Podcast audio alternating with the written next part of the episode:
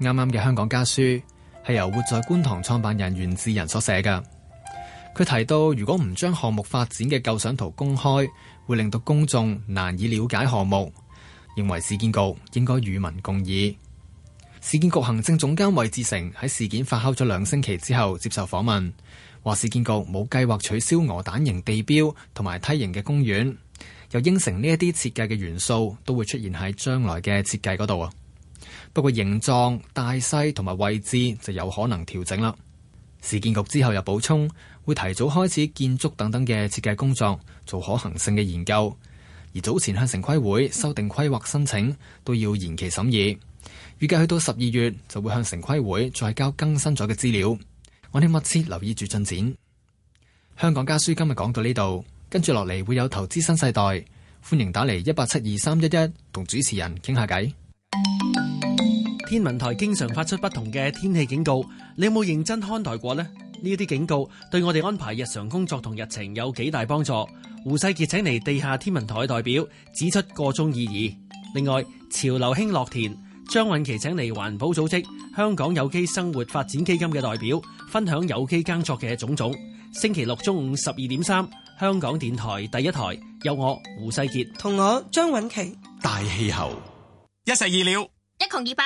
一刀兩斷，一式兩份，而一國兩制，一地兩檢，誒、呃，一封二文。你講咩啊？一封係林一封，二文係林二文啦。今晚十一點，港台電視三十一有林二文嘅最難唱的情歌音樂會。今次同香港中樂團合作，邀請佢哥哥林一峰一齊演出添啊！將中國傳統音樂靈巧咁融入經典情歌入面。咁我哋一個二個都要睇啊！偏偏不知我個人意見節目。投資新世代，現在播出。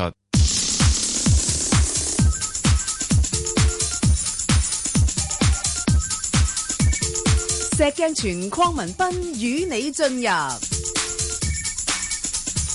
投資新世代。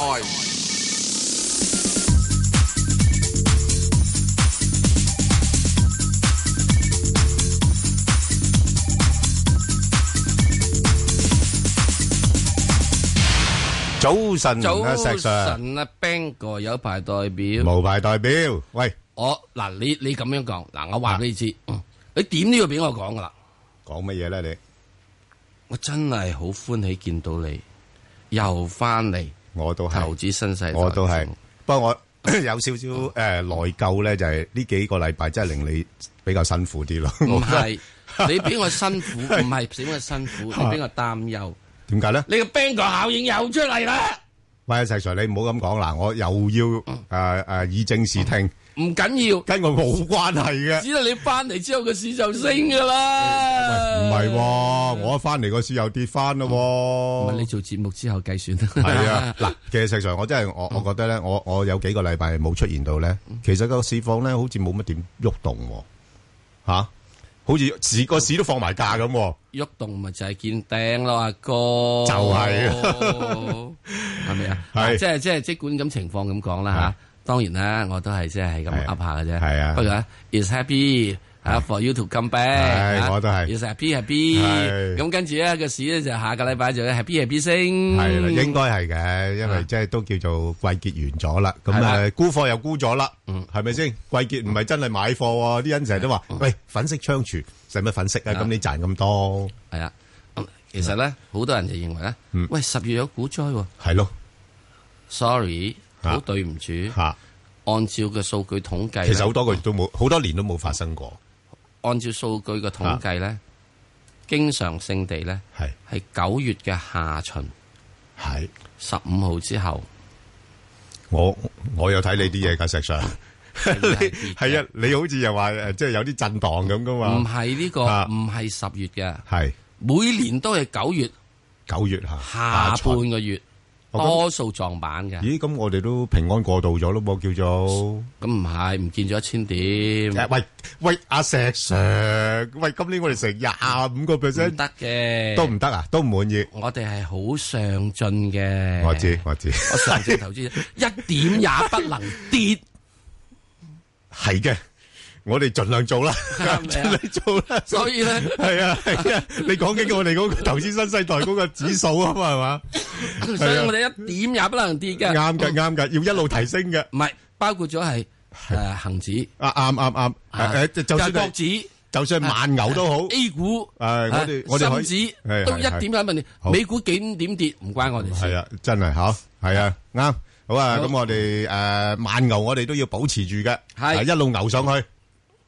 吓，我哋總之係踱步，係啦，係啦，唔好來回踱步。係啦，係啊，啊，總之係向前進。 係啊，啊，係盡兩盡兩步啊，退半步好啦吓。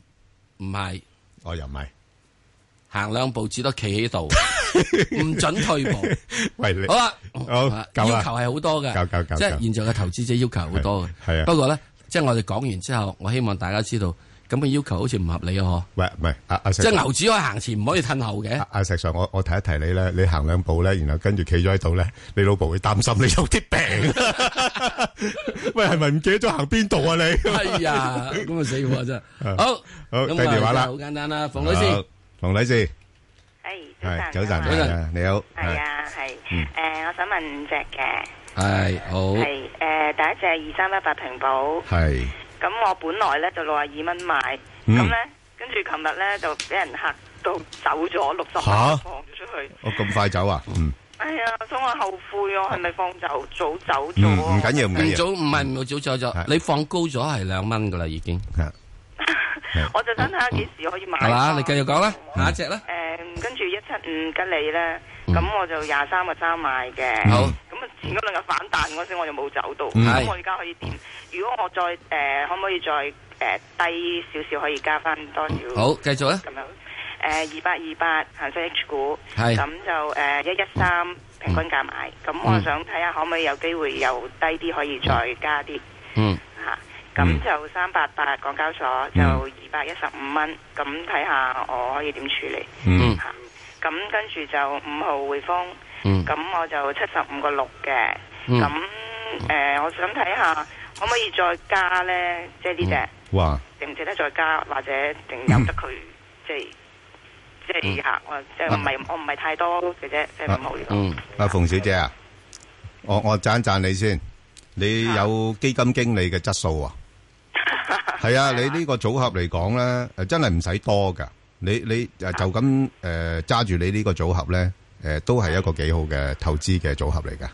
係啊，係啊係啊，所以你唔係一定話要出出入入㗎。阿阿阿石 Sir 話咧，你誒先搭咗去頭嗰三隻先啦。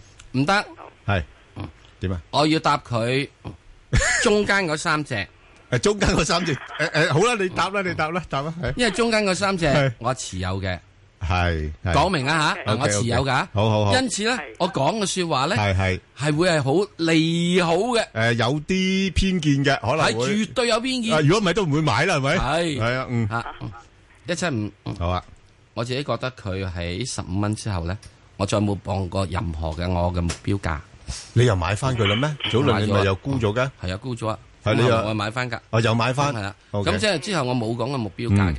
係咁目標價我永遠都唔會講嘅，嚇嚇到咗之後先講。 OK 我呢個目標價，係啦我曾經同吉利啲高層講過，係嗱你做呢個價俾我啊，咁惡啊你，係啊，你你惡螺絲嚟㗎你，係啊，哇，真係因為佢話嚇到佢話我嗰陣時講話做十五蚊咧，嚇到貴山成個蛋你阿，貴生話唔敢見我啊啊嘛，直頭唔敢見你佢話我啦，都唔知做唔做到十五蚊，哇佢你見咗做咗十九蚊之後佢見我 你，啱淋油，佢話佢啊話即係我而家做得到係啊，啊我先夠膽見你，即係佢客氣啫。人哋擺盤吉喺門口啫，佢你擺個客氣啫 number 喺門口佢，客氣。啊，咁我跟住我話，哦，咁啊，嗱，我又再講呢個價，不過咧，我係唔會話俾人哋知係嘅。係。啊，嗱，咁你做呢啊個你唔價講啦， 啊？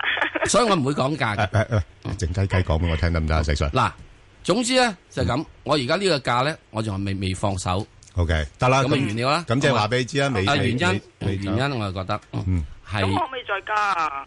咩位買啊，你聽好啊？完講埋先啦，好唔好啊？哦，好啊。好急啊，好啊，石Sir，阿唔得。馮小姐。我-我都好急啊，吓，你聽咪講埋啊，即係我一定要講俾你知喺咩情況之下佢得嘢唔得，係因為咁多隻股票入邊咧，我只係睇一樣嘢啊，吉利，嗯佢同我講一點，啊佢話佢哋設計部門啊。佢而家要用緊呢，係有係十九個國家嘅語言，係。哇，佢要呢個差唔多要有九個翻譯先開到個會。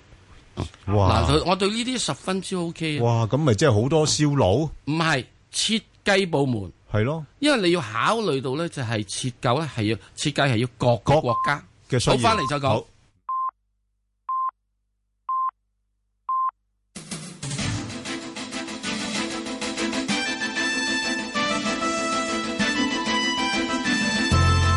香港電台新聞報道，早上九點半由張萬燕報道新聞。香港快運航空取消下星期十八班定期航班。立法會旅遊界議員姚思榮批評公司喺旺季突然取消航班，做法不負責任，影響香港國際形象。姚思榮話：航空公司好少取消多班定期航班。加上內地黃金周，來港轉機嘅內地旅客亦可能受影響。姚思榮又話事件影響幾千旅客，即使航空公司幫旅客揾機位，但始終機位有限，加上唔少旅客要改變行程，相信會帶嚟唔少損失。為期八日嘅內地國慶及中秋節假期，聽日展開。立法會旅遊界議員姚思榮預計超級黃金週每日大約三百團訪港，比舊年同期多一倍，主要因為近年本港社會氣氛已經改善，鄰近地方例如南韓同台灣等政治環境轉差。至於酒店訂房，姚思榮話業界預期黃金週訂房率可以超過九成，房價一般八百至一千五百蚊。零售方面，六福集團執行董事兼業務副總監黃蘭詩指，黃金周效應已經淡化，但係相信生意會比舊年好。港九藥房總商會副會長 劉愛國預期生意比農曆新年同五一假期多超過一成。巴士業職工會聯盟副主席許漢傑喺電台節目表示，城巴司機薪金低，有司機主動加班幫補家計。佢估計超過四百名城巴司機平均工作時間超過十二個鐘。佢又話，司機薪金低吸引唔到新人入行，呢行有人手不足嘅問題。出席同一節目嘅勞顧會資方代表何世柱話，僱員每日工作近十幾個鐘係唔合理。僱員每星期工作應該唔多過四十四個鐘。西班牙中央政府極力阻止加泰羅尼亞地區星期日舉行公投，再沒收多一千萬張選票同一百三十張海報，並阻止分發投票箱，強調公投唔合法。當局又指示警員要喺星期日清晨派駐二千三百幾個投票站，確保公投不能進行。西班牙政府發言人話：當日唔會舉行公投。當地分離分子為確保公投進行，佔據將會改作為投票站嘅學校，呼籲家長帶同子女一同喺學校過週末，希望阻止警員關閉學校，令投票可以進行。天氣方面，本港今日大致多雲間中有驟雨，初時雨勢有時頗大，有幾陣狂風雷暴，最高氣温大約三十度，吹和緩至清勁東風。展望聽日有幾陣驟雨，隨後一兩日部分時間有陽光。雷暴警告有效時間去到朝早十一點。而家氣温二十六度，相對濕度百分之九十四。香港電台新聞簡報完畢。交通消息直擊報道。小瑩呢，首先講返啲隧道嘅情況。紅隧嘅港島入口告士打道東行過海，龍尾排到去灣仔運動場；堅拿道天橋過海同埋慢線落灣仔都係暫時正常。紅隧嘅九龍入口公主道過海，龍尾去到愛民村；東九龍走廊過海排隊學園街；加士居道過海去到渡船街果欄；將軍澳隧道將軍澳入口呢都係擠塞㗎，而家龍尾排到過去電話機樓。路面情況喺九龍區三號幹線去佐敦方向車多，龍尾排到過去奧運站。跟住呢，提翻你一個封路啦，咁就係為咗配合星期例嘅彩排活動，直到中午嘅十二點半，灣仔北博覽道東行呢係會實施間歇性封閉措施。咁就係為咗配合星期禮嘅彩排活動，直到中午嘅十二點半，灣仔北博覽道東行呢係會實施間歇性封閉措施，駕車人士經過呢，記得要特別留意。最後要特別留意安全車速位置有青嶼幹線收費站來回。好啦，我哋下一節交通消息再見。以市民心為心，以天下事為事。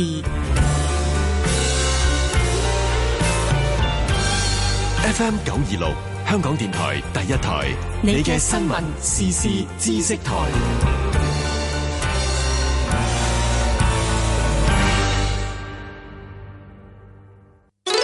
知識通識盡在香港電台第一台。我係胡世杰啦，一提起中秋，我啲集體回憶就翻晒嚟噶啦。事關點着支蠟燭，擺入去個羊肚花燈啦、批皮橙啦、大白兔啊等等，哇，精彩咯！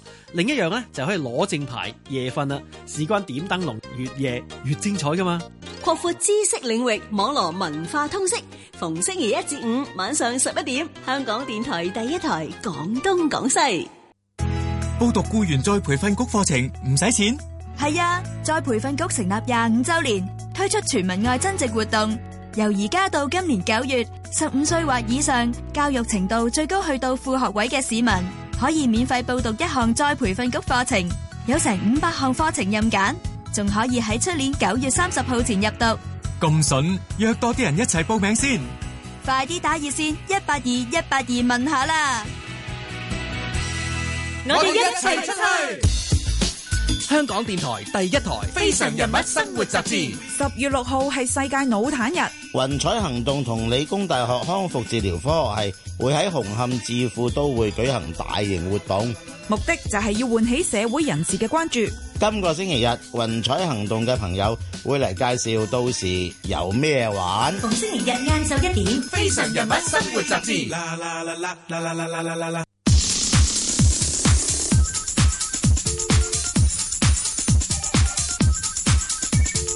石鏡泉鄺民彬與你進入投資新世代。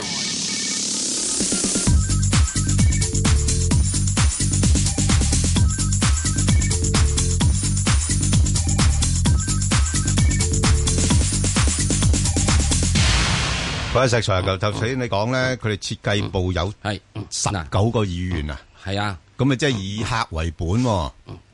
係啦，因為你設計咧，即係到時嘅車咧，嗱，第一，誒 Wolf 嘅安全性係啊，誒，我哋唔需要擔心，係啊。跟住之後，我哋成日話 Wolf 咩咧？死蠢啊嘛個樣，一鈍咯，鈍啊嘛，係好似我同你，啊唔係， 好似我咁啫。唔係，我同你都得 嘅，係，所以我都揸過 Wolf 㗎，我都揸咯，係啊。所以呢個過程入面咧就咁，你再其次，你又講誒講咩新能源汽車、電動汽車，哦嗯喂，誒。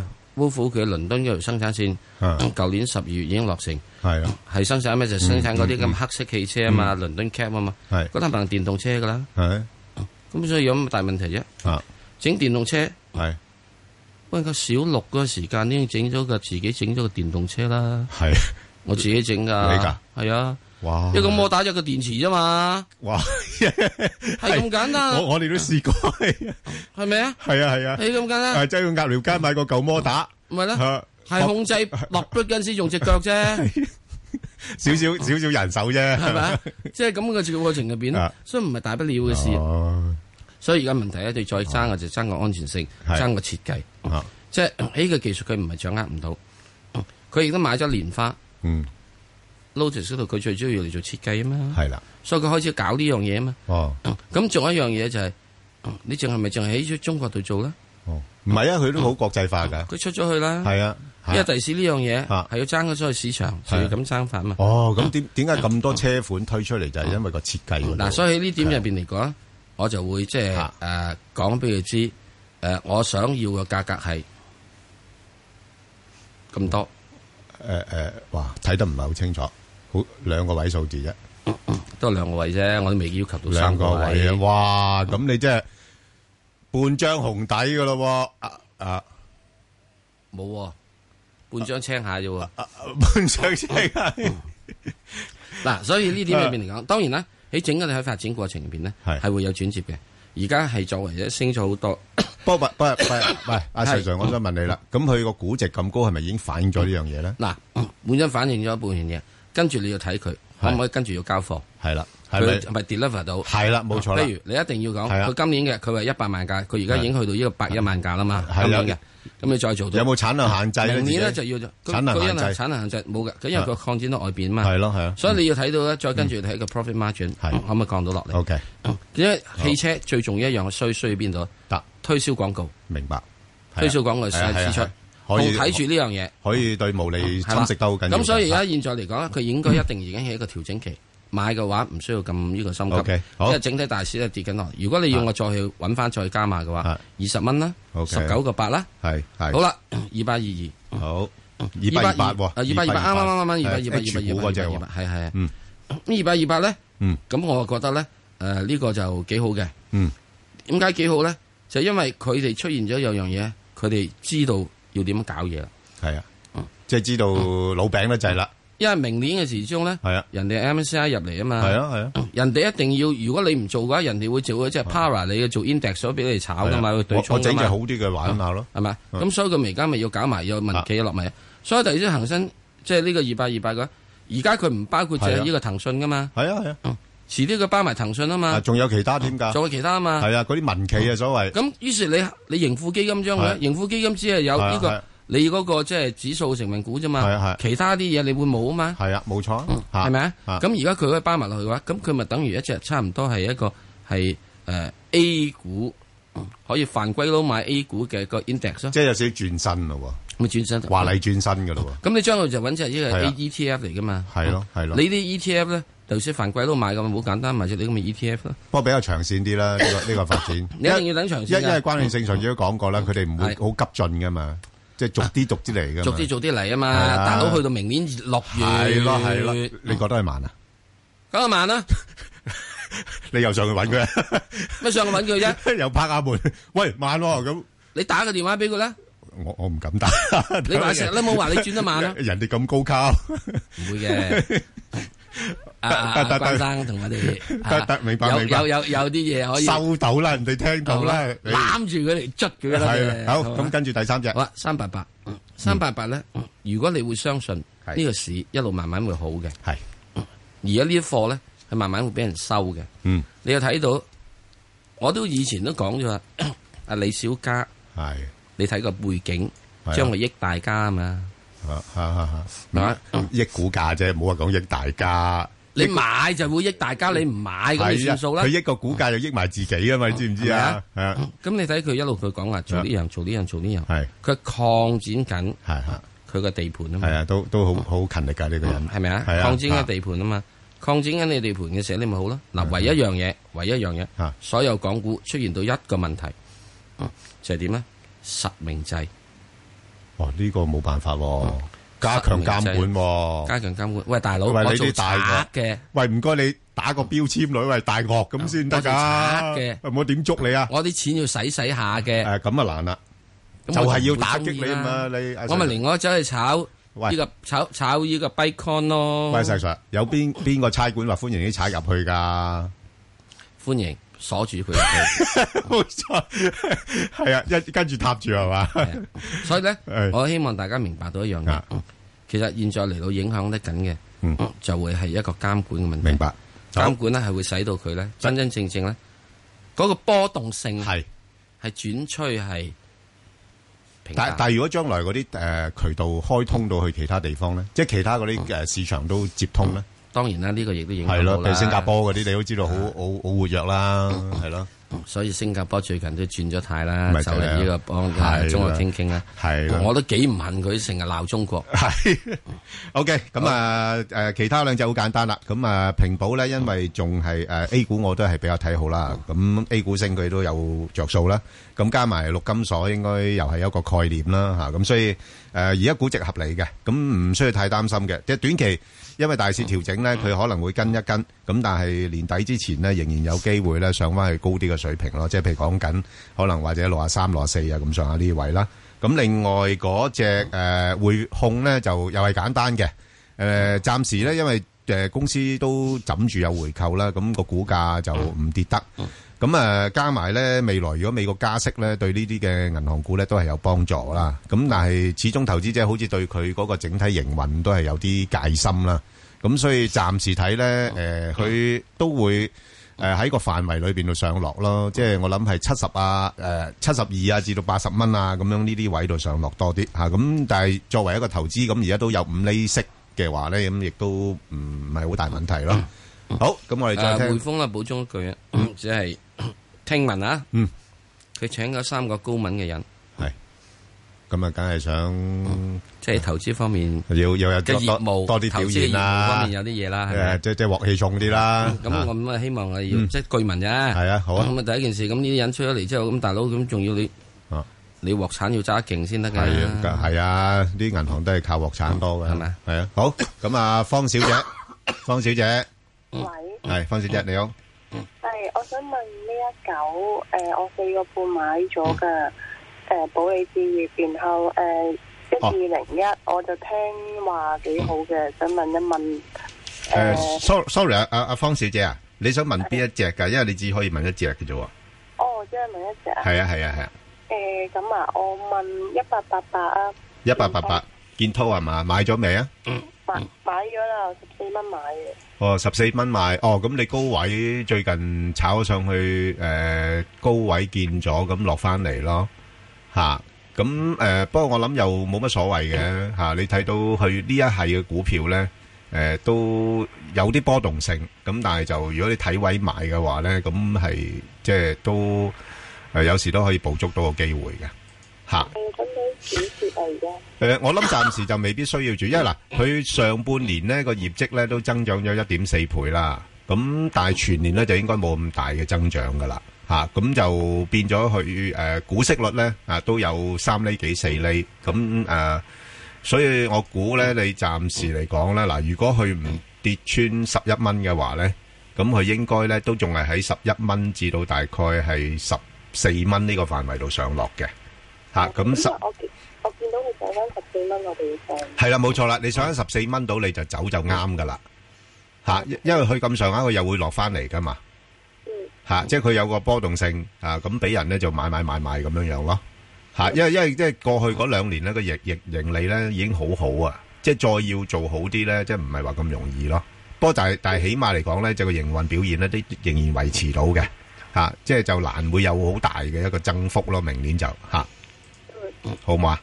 好，唔該啊，啊，OK，好，我哋再聽另一個電話啦，喂，係係阮早晨啊阮女士啊，啊係阮女士好係係阮女士，係你好， Ben 哥你好，Ừ. 早晨係，我早想晨，問咧係互太紡織一三八二嘅，一三八二係嘛，嗯，好啊，係啊，你係啊，你你幾多咁錢買啊？誒，呃我未有嘅，未有我見佢誒誒，好似嗯嗰個派息都幾吸引，同埋咧，以前我聽阿石 Sir 咧都有講過呢一隻嘅，咁啊，我覺得佢應該都幾穩陣嘅個質地，咁我想問下佢誒嗯誒咩價錢入會係誒合適咧？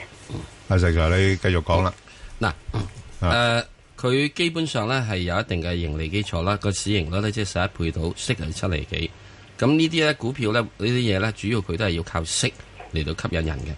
咁啊，息吸引人嘅時候就講啦，完全就教講業績公佈期嘅時間之中係炒上去。但係而家呢啲中間嘅誒物料製造商嘅面對嘅價格競爭比較競爭已經大嘅嚇所個以盈佢利嗰每方年啊面冇冇咁好㗎啦，會嚇即係佢每年呢，就頂籠就係俾你炒一轉兩轉嘅啫。咁而家佢由呢個指之前嘅低位兩個幾，上到去到大致上呢個係成十蚊咁滯啦。我覺得佢已經應該已經係做咗一個好好好嘅表現噶啦。咁跟住落嚟呢，我如果唔覺意吓，佢係可以落翻去五蚊嘅。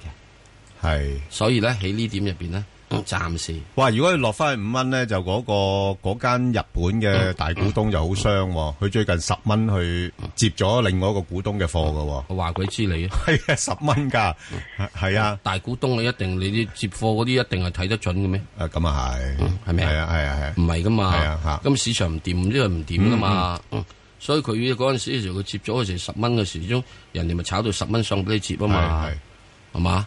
咁啊時十蚊俾你接啊嘛，咁十蚊俾你接嘅時候，咁翻唔翻落嚟一啲咧？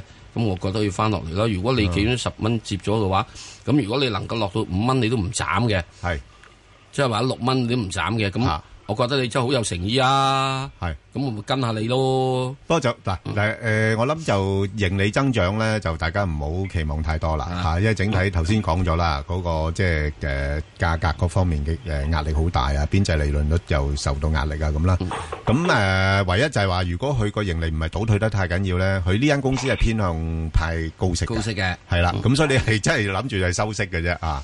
嗱，即係我自己覺得咧，就係佢個價格咧就會由呢個係現在嘅八蚊啦，我唔覺得佢係呢個嘅係見咗低位嘅，七個幾未見低位嘅。我覺得佢仲要係要試翻落嚟。誒，你要俾我嘅時間嘅話咧，我會俾係大約三個月之後，我再去睇睇佢。 OK，三個月之後，如果佢能夠喺三個月都維持咗喺呢個七蚊嘅呢度上面咧，咁我覺得就係有啲誠意啦。係係咪啊？咁啊，如果唔覺意三個月之中佢落到落五蚊咧，嗱我就唔理噶咯喎。係啊，我就唔使睇三個月噶係啊咯係啊。你落得嚟五蚊啊，即係啊係五個半咧，我就嚼你噶咯。因為如果落咧五蚊三個半佢嘅話，喂，你個息口嗰陣時幾多啊？係嗰陣時講緊成九厘息噶咯。誒，不過同埋另外一個因素咧，就係佢公司公布咗啦。誒，之前咧即係越南廠房嗰邊咧，係係受到干擾㗎個生產，而家就開始恢復翻啦。係啦，咁呢個正面啲嘅消息所以嚟嘅。所以如果你啊有有機會唔覺意係落咗去嘅話，五蚊我點解唔俾你啊？話唔覺意落咗五蚊 石 Sir，哇！啊，我點解講唔覺意咧？係啊嗱，呢個我又唔係嚇大家啦。咁你都好唔覺意喎，如果咁係講啊。我又嗯落到我又五蚊講一樣嘢。哇！你嚇埋我喎，你真係啊係。係啊。嗱，點解我話唔覺意落咗去咧？大家要留意啊。嗱，有一個消息，今日係咪最近講有間航空公司停飛咗？啊，係啊，搞到滿城風雨啊！而家喂，呢個係應該係旺季期間啊嘛。係啊，點解無端端會停飛咧？咁除非有樣有嘢錢咧唔賺啊？嗱，有兩樣嘢。係咯。一個有一樣嘢就係佢根本租唔到飛機。係啊係啊。因為佢係呢個咩嘅啫嘛。係係係啊租唔到飛機廉航嚟嘅啫嘛廉航係啊租唔到飛機，所以佢咪要取消咯。 第二樣嘢，佢唔知收到咩料，佢唔呢個想飛航線嗰度佢唔想飛。我唔想嗱飛。點解會唔想飛咧？。你呢個你而家呢個查佢話，所以大家投資者記住睇住及實呢個消息啊 係啊，有有其他含義喎。即係如果佢話佢啊租唔到飛機，跟住咧就咁即就係話咁就話知佢啦自己去冚斗。係啊，咁啊呢個個別公司事件係啊係啊。即係如果唔知收到咩消息，喺係啊佢嗰條線上面，佢話係係我唔飛啊咁樣樣。咁咁佢都未必一定準嘅嗰條線嗰度。啱係啊，即係人哋佢係咪都好咧？係喂，呢個佢賺錢日子嚟㗎嘛。係啊，啱啊，又又好奇怪啊！嗯所以呢樣嘢，大家就要留意一樣。所以我點解要開始講一樣？咦，可唔可以有啲嘢叫唔覺意咧？咁哦，咁你所謂唔覺意嘅就係呢樣啦，係嘛？係啦。哦，咁啊係啊，好，好啊，OK，咁啊，嗱你嚇人嘅咋係啊，誒誒，係啊， 應該係都係嚇人多。嚇人嘅嚇係有驚無險嘅。即係我哋有陣唔使時，擔心即係好多。時，即係做做做做呢啲樣嘢，係需要一樣。我好聽住 Alpha Miller 呢個係呢個一九七幾年代嘅係誒誒聯邦儲備局長，佢話投資市場受四面八方之風所影響㗎啊嘛。哦哦，八風，但係你八風吹不動嘅喎，石 Sir。哦唔會嘅，個股價動我就心動。 你咁平凡嘅咩？我好 OK，平凡嘅啫 OK，OK，好，再聽電話啦，係李女士，係，係李女士，係係你好，係誒，早晨啊，係早誒晨跟嗰只嘅，係你好係啊係，我想問落入木業 à, 啊，好啊，九好啊九三，，幾好炒㗎呢只嘢。係我想問短期內咧，會唔會上個誒上到五個二高位啊？誒，短期內未必得，係啦，因為點解咧？嗱，因為而家啲誒季誒季節又過咗啦，咁十月大家都諗住，誒俾多個月佢調整下咧，咁我哋升咗八個月，調整翻兩個月都好正常啫。咁十月份又再跌翻四百零點啦，咁樣樣，咁叫做調整咗兩個月噶啦嘛，咁先至足夠動力咧，年尾再衝上去啊嘛。總之十月唔好調整四千點唔得啦。係咯係咯，就算調整多千四點都覺得好簡單嘅。係啊，咁你調翻兩個月，咁啲人覺得健康添，我想去調噶。咁如果係咁嘅情況底下呢，誒、我諗佢暫時有股價，似乎就誒、未必有太大嘅上升動力。咁會喺翻大概四個半、四個半至到五蚊呢度上落先啦，好唔好啊？係係因為呢呢隻股份咁我想誒係止蝕，使唔使止蝕啊？其實止蝕我四個半買嘅誒、，止止蝕啦，嗱你你如果止蝕嘅，咪四個半止蝕咯。哦係啦，咁即係當呢轉冇玩到，因為如果佢跌穿咗四個半呢，個走勢可能會差少少噶啦。係係啦，咁可能會向翻四個二嗰邊走噶啦。哦，係啦，咁我希望佢唔好跌穿四個半咯。係即係千四個半就要走啦。係啊，先走先咯，先走，然後再等位低少少再買翻佢咯。哦，系啦，如果唔係就揸住先，咁而但係去到五蚊度咧，你短線嘅又可以再沽翻出嚟，又再等佢回嘅時候再買咯。因為呢呢個股份咧，佢有個波動性俾大家玩嘅，佢唔會佢唔會一條氣衝晒上去嘅，係啦，哦係好唔好啊？係反反好而啊反而呢只比較上可以多啲做買賣都得，我覺得係啦，好唔好啊係啊即？係四個半至五蚊呢個位。係啦，係啦，係上落啦。係啦，冇錯啦，暫時係咁啦。如果跌穿咗就變咗向下移咗落去啦，譬如誒四嗯蚊至到四個半啊咁樣。你都你都觀察到之前佢都係喺四蚊附近徘徊噶嘛，係最係啊係係啊，最即係兩次好似成日都可以五個二又翻轉頭。係啦，冇錯，翻轉頭啊嘛。咁我就話喂，人哋嗰班發 A 股嗰班都都個成本都高過四蚊嘅喎，佢之前發過 A 股俾一班投資者噶嘛，係啦。係啊，吓，所以我就嗰陣時我就诶唔怕買嘅咁咁咯。不過而家都升到去呢啲位，咁我諗佢要少少整固啦吓，好嘛？哦，好 OK，啊，好好好好好，唔多該晒謝，好好诶，張女士係早晨啦，Bang 哥。早晨係張女士我想問中興通訊啊，七六三，係，係啊，佢而家佢而家仲有冇動力可以向上走㗎？而家喺高位度诶盤整緊吓，咁啊，因為之前炒五 G 概念啊，吓咁，但係而家接近高位咯。咁係咪要走咗佢啊？诶，如果我係你嘅話，我就先走啦。喺呢呢位走好啲啊，我諗廿六蚊到咯。廿六蚊度。係啊，咁又落翻去大概廿三度，又諗翻佢咁樣樣咯，啊，即係暫暫時廿三至廿六上落先，好啊，好啊。係啦，好嘛？好 OK，好好啊多謝你好多謝啊，OK，好，嗯嗯，啊，伍小姐係，伍小姐係呃誒兩位主持好，你好誒係我想問誒五七零中哦國中，藥中嘅藥喎，係咯，係係誒，我想問誒，其實佢都升咗上嚟，都都好多誒，呃都一段時間㗎啦。咁嗯同埋佢之前都有個高位，咁跟住其實而家都回翻落嚟。我想問，嗯其實佢係咪已經係已經反映咗佢嗰個業務嗰個誒表現？因為其實咧，佢誒今年就做得好好啦，係咁啊同埋佢都吹咗啲誒一啲配藥機俾啲醫院做，嗯咁個即係一路跑都跑得幾好。咁但係係咪其實已經係已經哦反映咗喺佢個股價度咧？啊，伍小姐，我要讚下你先，即係唔係咁多股民咧講得咁詳細，點解？即係個觀察啊，咁詳細，係啊，咁即係你證明你係有做功課啊，了解公司個基本因素。阿石 Sir，咁誒而家中藥咧，嗱佢落翻嚟呢啲位係挨近翻一個月低位噶啦，值唔值得買咧？唔值得買。啊，點解咧？好簡單啦，嗯因為佢咧就係喺呢個嘅係誒誒，即係嗰個價格嗰度咧，啊未見到佢有一個係回升嘅係趨勢，嗯係仲係有一個調整嘅格局。咁我而家我我炒波幅嘅啫喎，我炒波幅咁得唔得？落到四個二買，跟住四個六沽，我諗你唔得咯。哦，嗯佢嘅波幅就會係去到上面之後得翻呢個係誒四個三毫七或者四個四俾你咯。嗯嗯。咁你或者四個四俾你咯，咁你而家佢四個三毫半，你要到四個四，咁我點搞咧？嗯即係我自己覺得就係、嗯佢整個一個調整咧，我會如果要睇佢買佢嘅話，嗯係、我話要俾多一個禮拜觀察。嗯，即係如果一個禮拜、嗯你都仲喺四個三附近咧，嗯嗱咁我就可以考慮你啦。嗯係，因為如果唔係嘅話，你而家啱啱禮拜五先見出咗，係呢次跌浪落嚟嘅新低位啊嘛。嗯，我點解會跌到落嚟嘅新低位？我喺嗰度試圖係去接你啫。啊， 因為你呢只唔係騰訊嘛。嗯，騰訊嗰只轟一聲會有人話湧落去啊嘛。啊咁即係呢個唔係啊嘛。咁你既然唔係嘅話咧，你啱一跌落嚟之後，我就會睇翻你要咬腰上去啊。你係咪都要即係揾多幾日啊？係。所以對呢只股票我會睇得，我睇多一個禮拜。如果一個禮拜你仲喺四個三、四個四附近，嗯我就會有條件睇你上面四個六或者四個七。 嗯若然唔係嘅話，我會覺得咪繼續落嚟咯。佢落嚟嘅位，佢可以，我自己覺得吓，落到四個四個一㗎，嗯落四個一，以至去到唔覺意嘅話，誒、穿四個一穿穿咩睇咯？嗯佢要呃翻你啲貨出嚟㗎。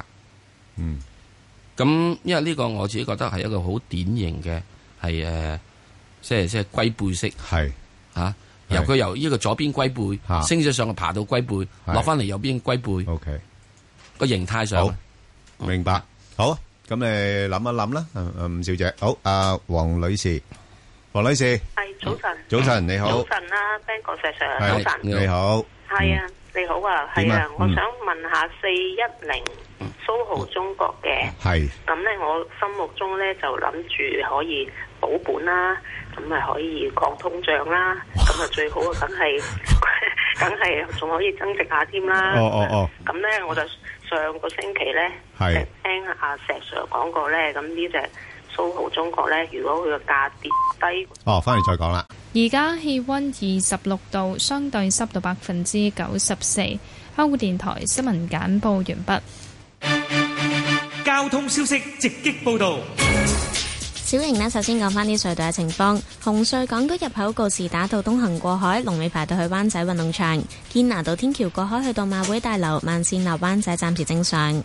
紅隧嘅九龍入口公主道過海，龍尾去到愛民村；東九龍走廊過海同埋落尖沙咀呢，都係排到學園街；加士居道過海去到渡船街天橋近果欄；將軍澳隧道將軍澳入口呢，仍然都係呢排到過去電話機樓㗎。路面情況喺港島區干諾道中東行去灣仔，近住大會堂一段呢係車多，龍尾去到國際金融中心；東區走廊落中環呢亦都慢車，龍尾去到海峰園。喺九龍區觀塘道去油塘方向近彩石里一段車多，龍尾去到斧山道橋底。喺新界區粉嶺公路出九龍呢，近住康樂園一段都係擠塞，龍尾排到過去粉嶺港鐵站。最後咧，環保署提醒你停車熄匙一個習慣，簡單易辦。咁另外咧，雷暴警告係現正生效㗎，部分地區亦都落緊好大雨，天雨路滑，記得要小心駕駛。好啦，我哋下一節交通消息再見。以市民心為心，以天下事為事，市民心為心，以天下事為事。 FM 九二六，香港電台第一台，你嘅新聞時事知識台，打支針就後生翻晒噶啦，用呢部機就即刻瘦十磅添。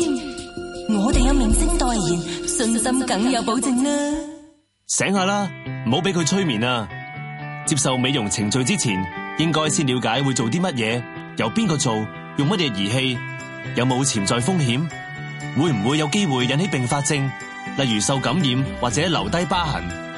記住要了解清楚，先決定做唔做啊！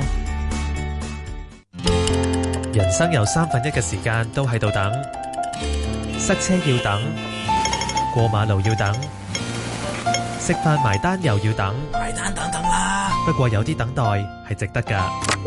喂，自由風，自由風。想講咩議題請問你嘅電話我哋嘅電話號碼係一八七二三一一。都打電話嚟一齊傾下。喂係請講啦請講。香港電台第一台。自由風，自由風，等緊你嘅聲音。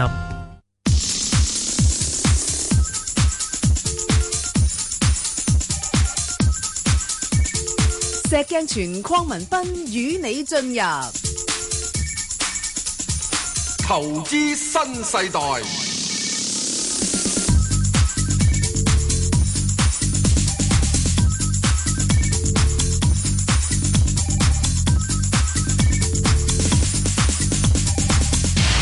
哇，石 Sir，我我都要翻聽先得啊！原原來咧，你上個星期咧講過呢個蘇豪中國啊，咁啊，聽眾認為啊，即係可能或者有投資價值。咁我而家去誒阿黃女士就問啦，又而家誒就收起四個四毫七，咁呢啲位買唔買一個咧？誒，呃暫時嚟睇咧，佢琴日咧係好努力嚟咧維持喺四個四呢個位嘅。係咁啊，所以如果咧，我就會覺得就話，嗯我會等喺呢個四個四呢度咧，嗯就係要嚟做係一個嘅係誒指示位。嗯咁啊，如果佢得嘅話咧，佢翻嚟下個禮拜炒兩日咧，係有機會湧一湧上去嗯係四個半嗰邊嘅，四個四個五毫五啦，係嗰邊。嗯咁如果你要我買佢嘅咧，我就會係一你喺現價位買，嗯就以四個四指示。嗯，咁啊，因為佢佢琴日已經努力地係守住四個四啊嘛， 啊努力地守住四個四啊嘛。咁琴日個市基本上係誒雖然有啲反彈啫，哦即係唔係話真係即係認真好勁啊嘛。嗯咁如果佢就喺呢度都守住嘅話咧，咁我就會睇到就係有啲誠意價啦，四個四啦。咁當然啦，嗱點解呢只嘢我會覺得可能有博正話嗰只誒，即係呢個係誒又冇得搏咧咁樣樣。一正話一個息口咧離幾啊？係呢只嘢，哇！佢睇個息口，就算話個派乜都好啊，十八厘啊，嗯係咪啊？嗯咁喺呢點入邊嚟講，咁你咪覺得即係話息，我現在係好睇得好重啊嘅，因為而家息口係上升期周期。你如果有得俾我喺三厘半以上嘅息口咧，我哋先覺得有興趣。對於我呢個小男人，冇得三厘半息，我而家嗯哦冇乜興趣。哦咁樣樣啊，除咗三厘半你都接受噶啦，接受都接受噶啦。因為而家你美國你呢個息口嘅時鐘，現在都係即係做到十三年三厘債券半高過三十年債券，三十年債券兩厘七係七幾啫嘛，係咯，係咪啊哦十年債券嗰都係兩厘呢個啊二幾啊嘛，係咯，嗯咁所以咧，我已經降低咗要求噶啦，嗯係係，咁除非你俾我咧，都都卑微嘅啫。嗰只股票咧係有一個特殊嘅因素，係可以少過呢個三，即係息口呢個水即係平。仲有一價賺。如果佢有啲股票啊，係啦，咁所以呢點入邊嚟講，我就覺得點解會有啲嘢可以有得手，有啲嘢冇得手？嗯，你息低冇得手，係息高有少手。明白。咁就係咁啦。 OK，好，好啦，咁啊，阿陳女士啦，我哋答陳女士，係你好，係陳女士，係你我好，嗯想問嗰只咧三零三偉爾達嘅，好啊。嗱，誒，你想問係誒，你想誒誒係買啊定誒話我？有我有有啊㗎啦，我有貨嘅，誒我一一百一十九蚊買咗，嗱，呢呢個股票咧就咁樣樣嘅，即係佢個誒高增長期咧就過咗噶啦，所以你呢幾年咧業績咧都算叻噶啦，即係我我因為佢比較成熟噶啦嘛，呢間公司喂，但係老牌嘅工業股嚟噶嘛，係嘛？咁即係誒，所以佢能夠維持到一定嘅盈利水平咧，咁已經算係做得幾好。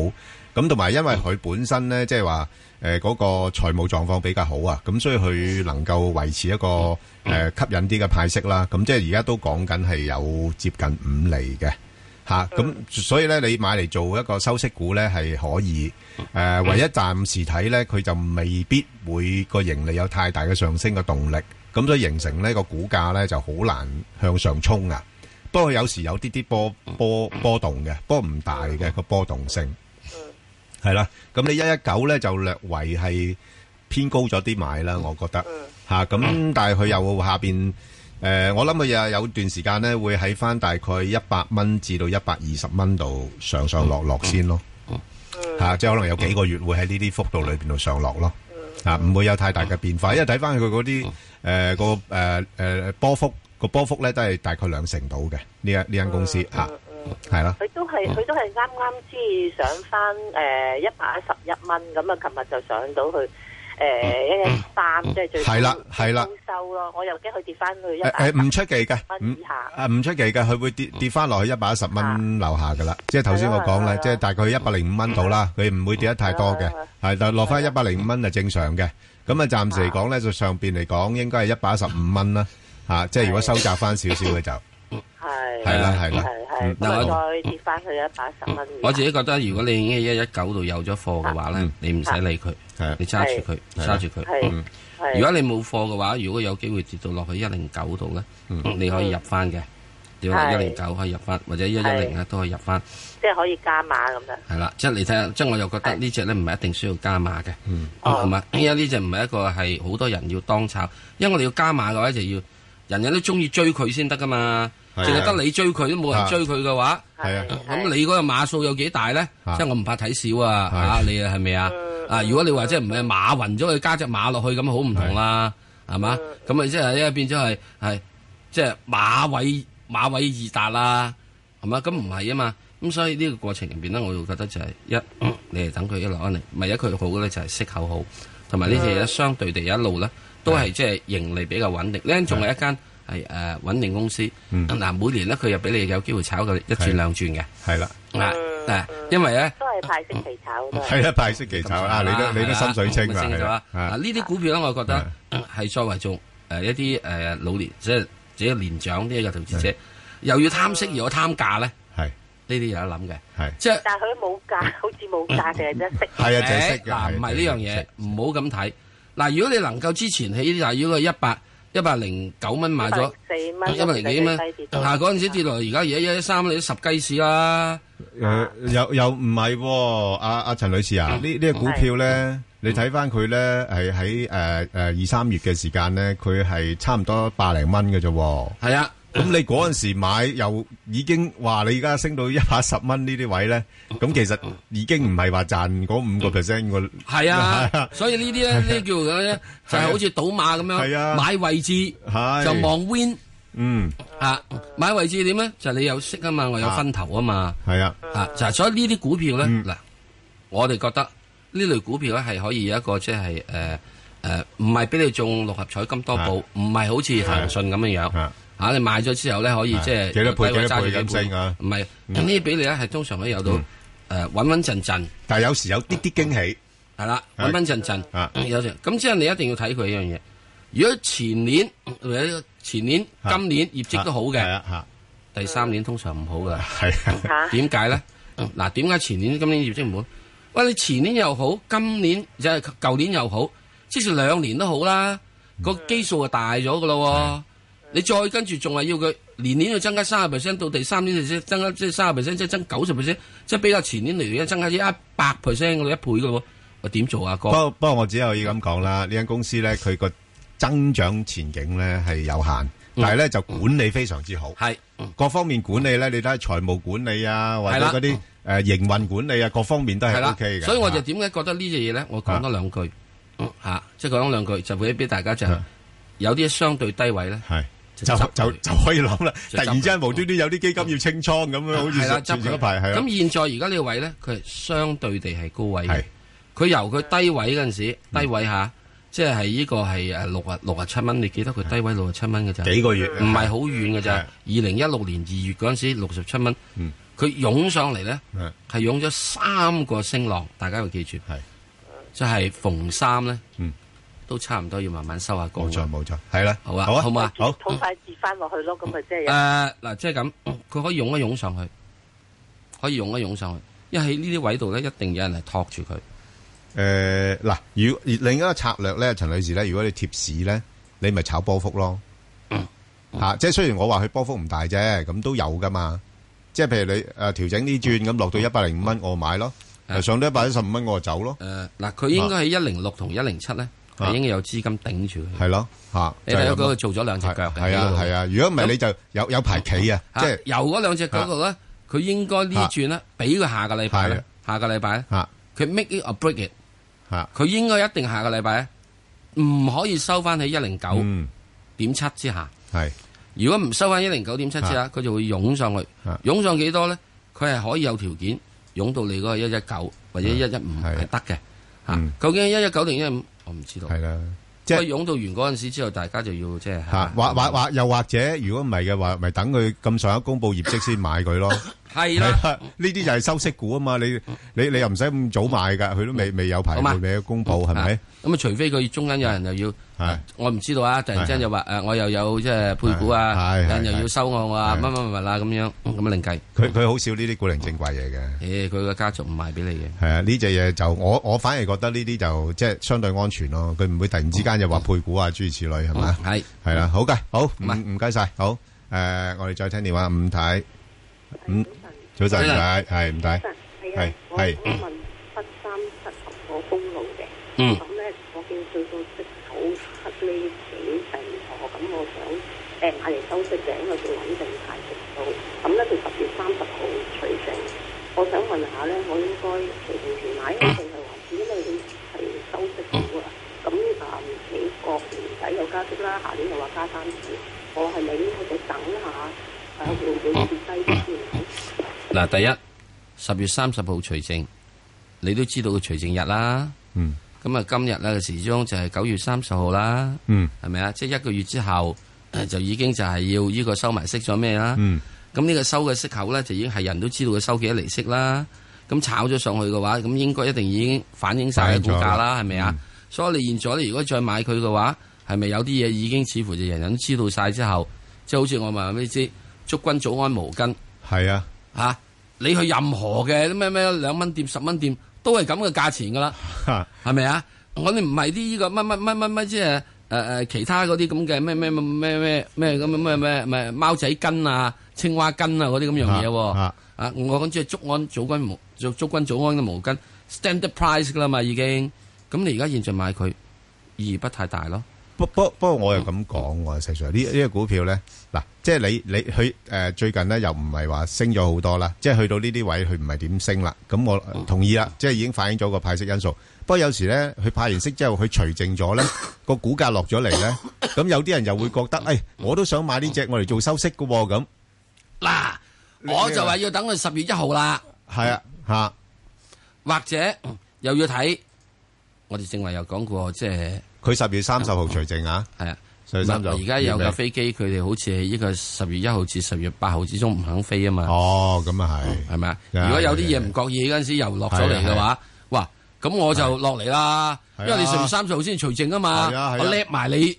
係啊，啱今年嗰個啦，係啦，冇錯，係咪啊？哦即係而家呢段時間咧，你可以未必咁需要咁急，唔需要急。你十月三十號之前，你值得留意佢 嘅。嗱，我現在你而家四個八啦嘛，嗯咁你有七厘息啊嘛，係啊咁你起碼即係應該要，如果唔覺意跌咗落嚟 ten percent 嘅話，我唔叻埋你，係係咪啊？嗯，係咁簡單啫。好，哦係啊係咯咯，即係而家冚唪唥都要啊，要要唔覺意㗎。我而家要講係有咯啲係嘢嗯咯，，好啊。 唔覺意，你好覺意講喎，我覺得你，因為係好嗰單覺嘢意講啲唔覺意嘅嘢喎。因為嗰單嘢，我知你一定要呢個有一個突然嘅考慮。不過冇人敢講出口嘅，冇人敢講出口。係啊，如果咪引起恐慌，係咪啊？係，我成日講唔覺意啦。係啊，我知你都係好不誒誒 不經意咁講啫嚇。唔係，你都話我好刻意嚟講唔 覺意，好覺意嚟講唔覺意。係啊，OK，好，再聽電話啦，阿曾生，曾生，係早晨兩位，你好，係係，À, 誒，我想問一問咧，六零六嗯零眾安在線嘅，係誒抽翻嚟得一手，咁啊想再加啲，咁啊唔知喺咩位，有冇得諗定係唔好啦，由得佢你抽翻嚟咩價？抽翻嚟五啊九個七咯，五啊九個七，人人一手啊，石 Sir，你你有冇抽啊？我冇。係咯嗱，我而家咁講啦，俾你五啊五蚊買翻入價，你算唔算我真係刻薄你啊？喂，唔好咁講啩，喂，人人一手嘅喎呢只 嘢，咁即係你要個蝕入肉，係啊，唔俾啊？唔俾得唔得啊？唔得，哇，你真係惡嘅喎，唔係惡，嗱，首先我一定要呢個問一個問題。第一，你眾安在線做咩嘢？你喺網上面賣呢個係保險咯保險嘛？係啊，你你唔好當騰訊㗎，真係，網上賣保險，啊佢唔係騰訊嚟噶嘛？係啊，咁啊三隻馬，唔係個個買保險㗎嘛，三隻馬，嚇，我諗諗，三隻馬佢揸幾多隻幾多嘢咧？嗯每人揸 ten percent 啫嘛。嗯，三隻蝕馬底加啊埋你都係三十 percent 啦。蝕底，喂，二十年前你搞隻嘢之後咧係，你抌出嚟 offer 咧係，我就話你真係係得，因為你唔知道嗰個錢你點樣。嚇，喂，你而家三隻馬，嗯，每人攞一百一百億出嚟，唔係一百粒啊，一百億出嚟攞唔起啊！誒都攞得到嘅，石 Sir 都隨時閒閒地攞攞到啦，點解你一路發展嘅時候，你仲需要揾個 soft bank 出嚟？係，我唔明白。排頭咯，啊唔係排頭，喂，我淨係三隻馬，係啊，我已經全世界排晒頭噶啦，係啊，我使乜你 soft bank 啫？哦，即係我而家三隻馬，我使唔使標機落嚟搭馬啊？喂，咁你尤其是咧，你唔你係你你引入一啲外資又好似 No 人哋覺得你唔係自己為攞人打麻雀啊嘛，石 Sir。嗱，你屋企如果我要引入外資話，我起碼揾人巴菲特啊，巴菲特都做保險噶嘛。哦，咁啊係喎，呢個又好唔同啊。我可能佢試過揾佢嘅，係咪 啊？即係如果你揾咗巴菲特咧，我就好覺得好唔同啦，因為開始點咧係，有機會賣俾犯規撈啊！係啊，咁啊唔同啦。我唔係十三億人市場啊，係喎，係喎，係咪啊？嗱，我而家只係咁講啫。點解你要攞得咁少？你仲要揾只 soft bank 嚟咧？嗯，你又唔係唔夠錢？二十年前你咁做咧個搭配咧，我認為你係絕對正確 O K 嘅。嗯好啊。咁啊，石 Sir，你認為落嗱到我認為咩咧價你會喺呢點入邊嚟講諗嘅咧因為佢現在仲未賺錢，係佢仲係要呢個使錢。嗯係咁如果你再跟住咧，而家現在就係三隻馬嘅概念啫。嗯，我你加埋 soft bank 之後，我就覺得個價錢會 soft 少少噶啦。 嗯哦咁嘅樣啊，反而唔加誒加個黑 band 好啲喎。你唔加，而係我自己三馬，我根本夠單挑啦。啊任何一隻馬都夠單挑梗啊。係啦，兩隻都已經夠啦，用三隻先三頭馬係咪車啊。咁之後，如果你加個咧三隻馬加埋阿巴肥特咧，啊哇我就覺得我撲到入去。係係，OK 係咪？或者你加 AIA 都好。好啊，講完啦，係咪啊？即係講完啦。所以呢係個啦過程入邊咧，好好多股票咧嗯，好多時你上咗市之後，你睇睇一個月之後 啊，要長線啊呢隻嘢，要長線。佢完咗仲話蝕緊錢噶嘛。啊係啊，短線變咗長線啦，要 OK，好，咁啊，誒，要快速啦，因為都好多股票未答。誒，快速之前呢，就睇一睇投資者啦。咁啊，誒，我同阿石Sir啱啱係，誒，答咗個網上提問嘅，就係呢個長城汽車2333。咁啊，大家又試下聽下啦，即係，誒，吉利頭先阿石Sir分析得好詳盡啦。咁其實長城同吉利比較係點樣樣呢？咁有興趣嘅聽眾呢，就可以上去香港電台公共事務組嘅 Facebook 度睇睇啦，咁同埋誒留言咧問你哋心水嘅股票。好啦，咁啊未答快速之前呢，咁誒、呃起手有個聽眾問呢，誒、呢、個平保啊，二三一八咧，佢話沽咗嘅，咁問幾錢買得翻？咁我就覺得呢，如果你話買嘅話呢，暫時可以落翻去，等佢落翻去大概五啊八蚊度啦。咁啊，如果有五啊八蚊嘅就可以考慮買啦。咁暫時嚟講，上面我睇都係六啊三、六啊四咧就有阻力啦。誒記唔記得以前我哋搭過平保嗰啲有人話買我話落翻零五啊八啦咁樣。係咯，就係咁上下啦，係啦。咁上下咯。咁另外你有二八二八咧，石 Sir，你認為幾多錢買合適啲咧？哎呀，正話冇講到價錢啊。冇啊，你就係話誒正正正。嗱，二八二八咧，係咯冇所謂噶。你買咗之後咧，我覺得你就要揸噶啦，要等噶啦，等到明年六月噶啦。 OK，話鬼知佢啦。啊咁樣即係唔理佢咩價都 OK 咁啦啊，當然啦，你越低越好啦。咁而家呢啲你等多一個禮拜啦。哦，等多一個即禮拜即係我會覺得係係啊係啊係而啊就等又要再唔覺意啊嘛。係啊，係誒有啲風險因素，大家要注意係啦啦。要咁明呢樣 O K 嘢 O 嘛 K，嚇我明啦，明你意思啦。好，咁啊，快速啦。咁誒有聽眾問呢，就係呢個六九四啊，咁呢個北京首都機場啊，咁最近股價都回落咗嘅。係咁啊，石 Sir 你覺得誒去到呢啲位有冇吸納價值呢？冇。哦，唔中意嗰啲。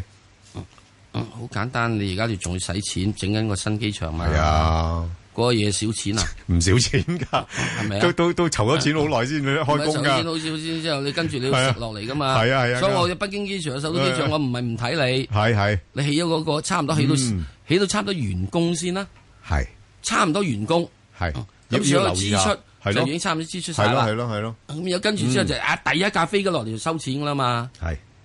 咁啊好啲啊。好啊，開工期就唔好搞佢住。開期唔好搞 佢，即係而家屬於係出即係新水新汗時期。啊係啦係啦。咁我哋即係做投資者好樣嘢一樣咯，我睇你努力為我賺錢。嗯係。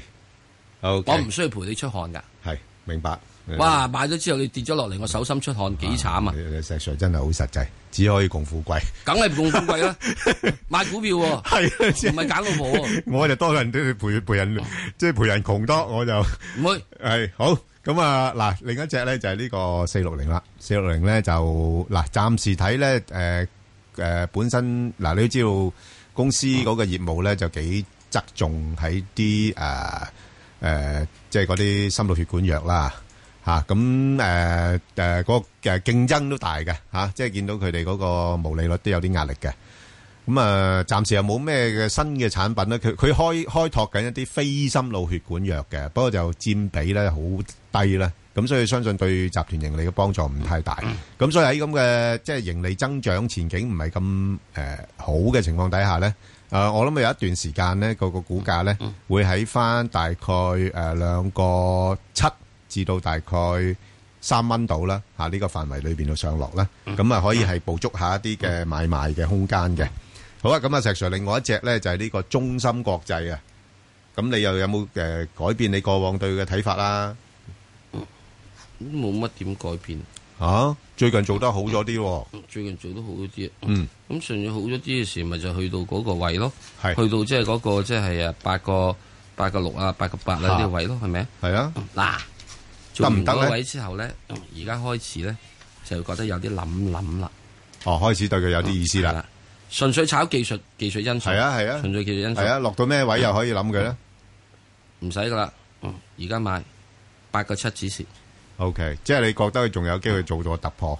佢會做一個突破嘅，係，嗯咁啊突破突破幾多啦？九個二度，OK，嗯嗱你唔係好多，即係問題就係呢隻嘢係咁上下啊嘛，係啊，係咁上下佢就係咪啊？咁我一毫子，係咯博你呢個咩嘢？啊博你呢個嘅係誒呃誒誒誒誒四毫子，嗯，咁應該都叫做我話唔覺意你上去九個四九個半俾我嘛，係咯，咪咁咯，OK 咁一毫子博你博你五毫子六毫子，嗯，係啊，好，咁啊，好過買冷門。明白，好啦，咁啊，另外一隻咧就係中移動啊，真係好令人失望啊！呢個股份啊，咁啊資金啊有啦，咁啊不過問題就暫時又盈利嘅增長前景咧就平淡，中係啦移動都係因為嗰陣時係靠息引你啊嘛。係啦，靠息引我諗啦，即係佢一定真係要加派息啦。如哦果唔係，咩真係都你識有嘅時，識有嘅時之中，即嚇係第一件事啊，哒哒滴哒滴哒哒滴哒哒，音樂停咗就收工走人咯。哦係 真係派完息就走人啦。咪啊，係啊，係咪啊？我唔使等佢派息啊嗯嗯，仲使你呢個唱埋支曲。係好你一奏起哒哒滴哒，我就已經開始走人明白啦。好嗱，咁啊，暫時講咧就，我我又唔睇得佢太衰嘅，因為唔會太衰嗱，一一一因為點解咧？嗱，中移動咧都有機會做國企噶，入入國企指數噶。你入得到就好啦。誒誒呢個有嘅要入入後門，係係啊有阿媽照住，唔使而家俾住俾住聯通，因因為紅夾手住嚟紅打啊手嘛嚟嘛，而家係咪？夾住你打嘛，係啊係啊而家聯通，你睇阿媽幾位偏心。明啊，即係咩運改都俾佢運，係咪喂先？幾聯通有邊得有得運俾，周圍運，係咪？係啦，啱。仲要焗啲人咧，係啊你要出出錢資助佢啊！ 嗱，嗰句嗰幾隻馬又入咗去噶 嘛？咁你嗰幾隻馬入咗去之後，其實係眾安入咗去之後點咧 OK？喂，嗰幾隻馬入元通嘅錢仲多啊！梗係啦，係啊，所以你睇到吓，即係嗰個方向性啦，咁係係嘛？好咁啊嗱，就诶暂时睇咧，應該係落到七十八蚊啦，有個支持啦，上边就都係八十三蚊度。咁如果你係可以诶穩穩陣陣炒下波幅嘅，又唔想話太大風險嘅，咁咪就可以喺呢個範圍裏边度考慮咯。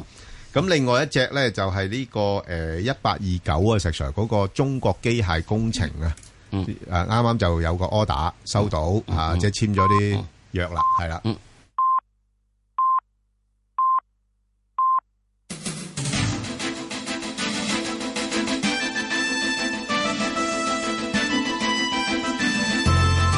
香港電台新聞報導，早上十點半由張曼燕報道新聞。金管局總裁陳德霖話：不能預見係咪仲會推出新一輪逆周期措施，因為本港資產市場受外圍情況影響，美國聯儲局嘅加息步伐有不確定性，香港遲早都會跟隨美國加息。陳德霖出席電台節目時話：現時未睇到樓市開始逆轉至下行周期，仍然要更多時間觀察。但佢指期望樓市只升不跌十分不理性，全球房地產市場都冇只升不跌嘅情況，可能大家處於牛市之中，乜嘢信號都視而不見。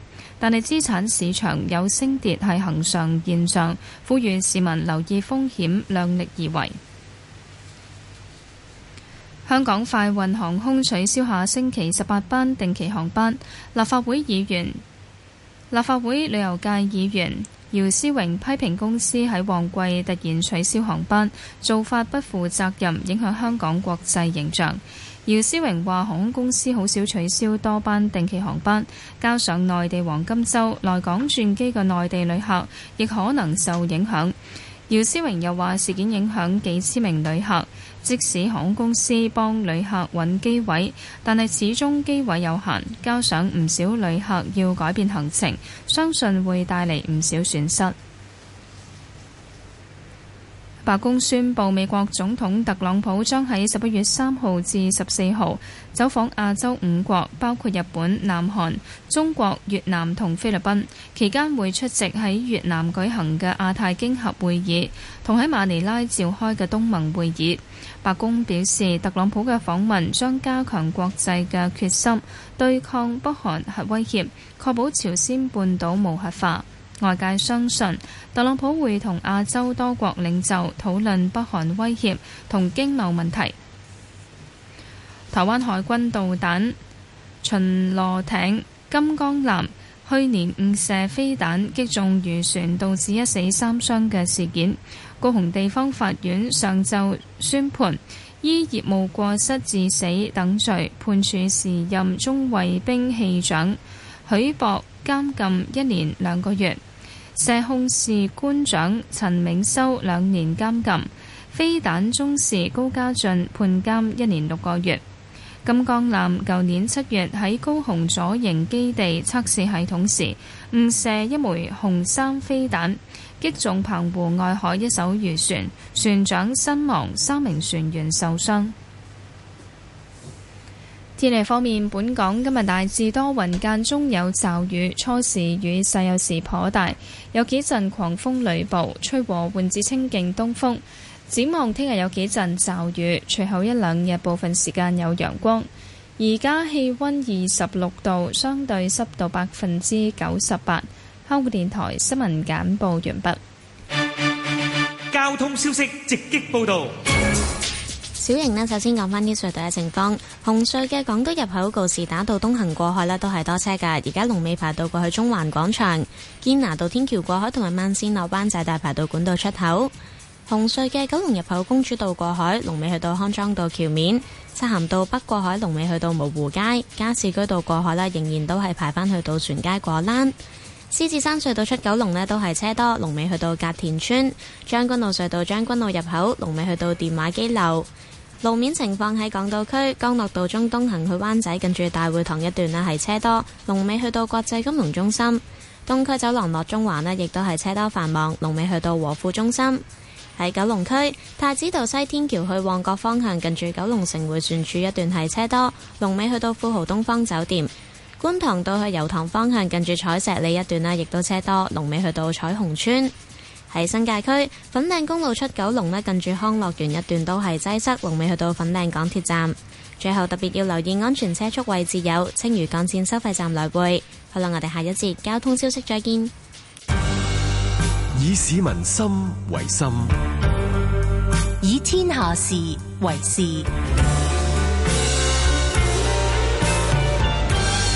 FM 九二六，香港電台第一台，你嘅新聞、時事、知識台。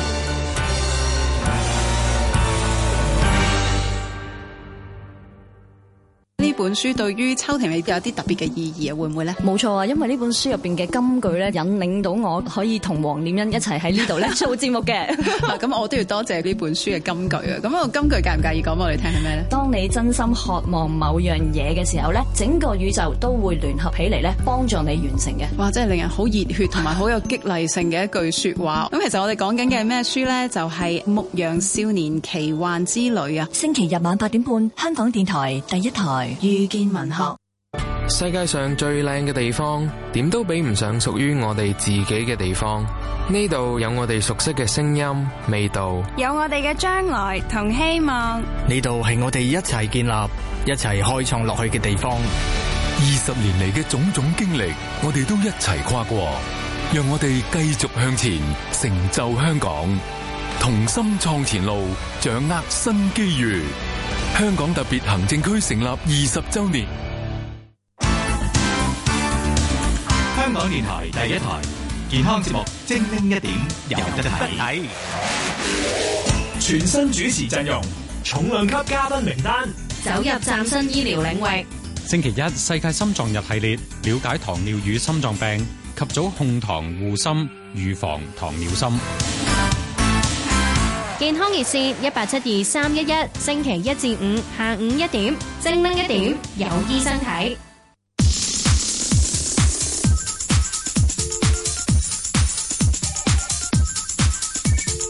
石鏡泉鄺民彬與你進入投資新世代。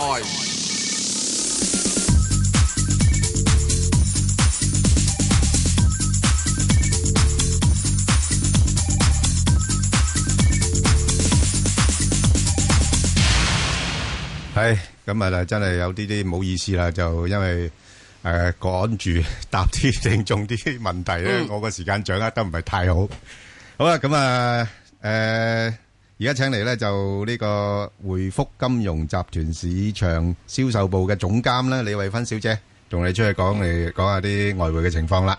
喂，李小姐，Hello，Michael 好，你你好，好。喂，而家最近就啲誒美匯咧就略為有啲反彈，咁但係個力度咧都係有限嘅。咁你自己睇誒，仲有誒幾個月啦，咁啊今年就完啦。啊，咁你未來嗰幾個月啦嚇，即係誒十月、十一、十二月啦嚇，咁啊個美金嘅走勢會係點樣樣咧？我覺得今年美匯跌咗咁多嘅時候咧，嗯其實九月份都見到佢開始企翻定啲啦。係咁所以我自己認為就話第四季十月、十一月、十二月時候咧，美金就應該會開始即係做翻靚仔少少嘅。咁啊、有機會美匯指數咧上翻去九啊七嗰啲水平咯。哦，即係有機會上翻九十七。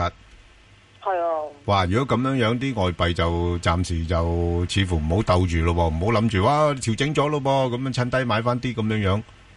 係啊，冇錯，因為其實如果個美金全面反彈嘅話咧，誒、或者回升啦，因為而家而家呢刻都咁，即係唔夠膽講話佢係嗯回升啊定係反彈，因為佢就啱喺底部咧就轉彎嘅啫，咁、嗯所以就當佢反彈先啦。咁佢美金全面反彈嘅話咧，咁其實你所有非美貨幣原則上就要下跌咯。咁如果睇翻即係誒一誒再做開嗰幾隻嘅話咧，除咗英鎊之外咧，其他全部咧都即刻就要開始下跌嘅啦，見到 O 係。 K，咁我哋不如逐隻講啦。嗱，就歐嗯誒歐羅嗰度咧，即係誒嗰個央行嘅會議之後咧，咁誒同埋德國嘅大選之後咧，佢佢稍微回咗啲啊，因為美國嗰邊開始又話要縮表啊嘛。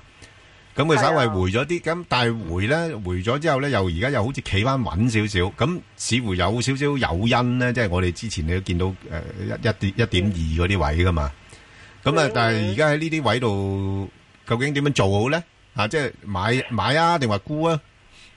誒、呃我諗就完全唔需要考慮，一定係沽貨。其實你會見到就係咧，連續兩個月咧都係都係掂到一點二嗯嘅，所以就即刻翻轉頭。雖然你見到就分手嘅都唔係好多啫，落翻而家一點一九啊，一點一八咁又上翻一點二啦咁樣樣。咁、但係頭先都講地方就因為美金都係啱啱咧係見底，開始係即係回升翻或者係反彈翻。咁所以一個歐元咧，其實就話誒、呃美金喺上個月咧都仲係向下跌緊嘅時候咧，其實歐元喺一點二水平咧已經係見到佢冇力升噶啦，已經係好多嘅沽壓。咁即係話呃大家覺得就係一點二水平之上咧，其實歐元已經係過龍啦，即係唔應該係咁強嘅。咁所以嚟緊就話，只要美金一反彈咧，其實歐元就一定係下跌咯。所以你喺現水平嚟講話咧，其實就一定係沽貨啦。即使再靚價都好啦，最多咪去到一點一九都係要沽貨。咁我覺得得翻一百點空間話咧，唔會搏佢升啦，一定 OK 係即係寧願高位度沽貨咯。但係呢轉你估佢會落翻邊個位咧？誒、我覺得佢可以落翻嚟一點一五或者去到一點一四水平嘅，即係其實都可以落翻幾百點嘅。哇，咁啊真係唔值博咯。係啊，冇錯啊。哦，OK。咁另外嗰個誒英鎊嗰邊又誒點睇咧？而家嗱，英鎊就頭先都講地方就話係美金反彈咧，全面都要下跌，就除咗隻英鎊咧，仲有啲上升嘅空間喺度。始終咧就炒佢即係有機會係誒、呃加息咧，咁呢啲就一定係資金始終都會流向佢嗰邊啦。同埋大家都覺得就話啊，之前會唔會係睇得佢太淡啊？即係誒，即係、覺得英國誒脱離歐盟嘅時候咧，呢兩年咧會係非常之慘情嘅。咁但係公佈出嚟啲數字其實咧又唔係真差得咁緊要，同埋加上個通脹咧係需要令到個英國嗰邊去加息嘅時候咧，英鎊就升咗上上邊。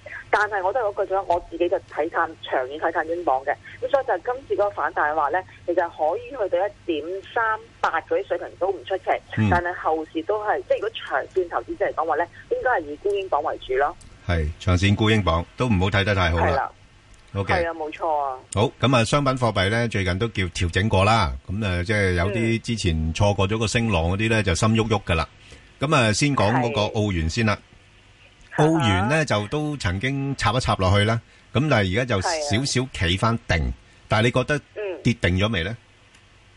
其實應該講就係之前升個升浪升上上面嘅時候咧，去到零點八一咧，都覺得佢而家好似佢誒升穿零點八喎，好似仲有啲空間咁樣樣。但係你見到去到零點八一水平嘅時候咧，就真係大家都覺得佢太強嘅，嗯因為始終就話澳洲嗰個嘅經濟狀況實咧，唔應該係一個太強嘅水平，太強係其實會影響佢嗰個嘅國家前景嗰個嘅發展啦，各方面。